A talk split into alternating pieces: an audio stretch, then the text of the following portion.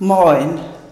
Ich bild mir ein, dass wohl jeder von Ihnen schon mal ein Lied von Paul Gerhardt gesungen oder gehört hat. So zum Beispiel Die güldene Sonne voll Freud und Wonne oder Befiehl du deine Wege. Paul Gerhardt war Pfarrer und lebte von 1607 bis 1676. In einem großen Teil seines Lebens tobte also der Dreißigjährige Krieg. Diejenigen von Ihnen, die den Zweiten Weltkrieg oder einen anderen Krieg miterlebt haben, können sicher etwas von dem erahnen, was die Menschen in der Zeit damals erleiden mussten, wie groß die innere und äußere Not war. Paul Gerhard und seine Frau Anna Maria bekamen fünf Kinder. Und als wenn Hunger, Zerstörung und Seuchen noch nicht genug waren, starben vier der fünf Kinder.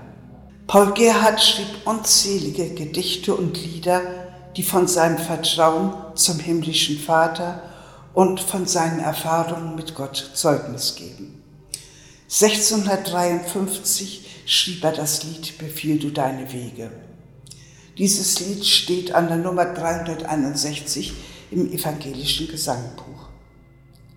Paul Gerhard hat dieses, diesem Lied dem Psalm 37, Vers 5 zugrunde gelegt. In jeder der zwölf Strophen beginnt mit einem Wort aus diesem Vers, sodass man, wenn man die ersten Worte von oben nach unten liest, den ganzen Vers vor sich hat. Befiehl dem Herrn deinen Weg und hoff auf ihn, er wird's wohl machen. Oder wie es in der Übersetzung Hoffnung für alle heißt, befiehl dem Herrn dein Leben an und hoff auf ihn, er wird's richtig machen. Ich möchte einige Verse aus diesem Lied lesen und Sie dazu ermuntern, sich das ganze Lied mal vorzunehmen.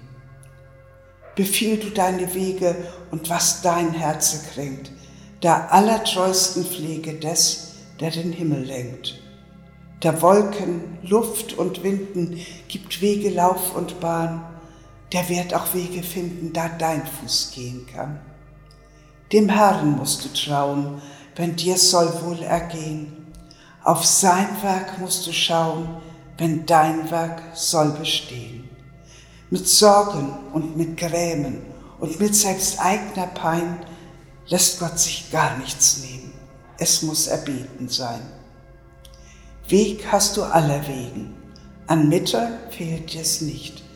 Dein Tun ist lauter Segen, dein Gang ist lauter Licht. Dein Werk kann niemand hindern. Dein Arbeit darf nicht ruhen, wenn du, was deinen Kindern ersprießlich ist, willst tun. Ihn, ihn, lass tun und walten. Er ist ein weiser Fürst und wird sich so verhalten, dass du dich wundern wirst, wenn er, wie ihm gebühret, mit wunderbarem Rat das Werk hinausgeführet, das dich bekümmert hat. Mach end, o oh Herr, mach Ende mit aller unserer Not. Stärk unsere Füß und Hände und lass bis in den Tod uns allzeit deiner Pflege und Treu empfohlen sein. So gehen unsere Wege gewiss zum Himmel ein. Ich wünsche Ihnen einen guten Tag unter Gottes Segen und Geleit.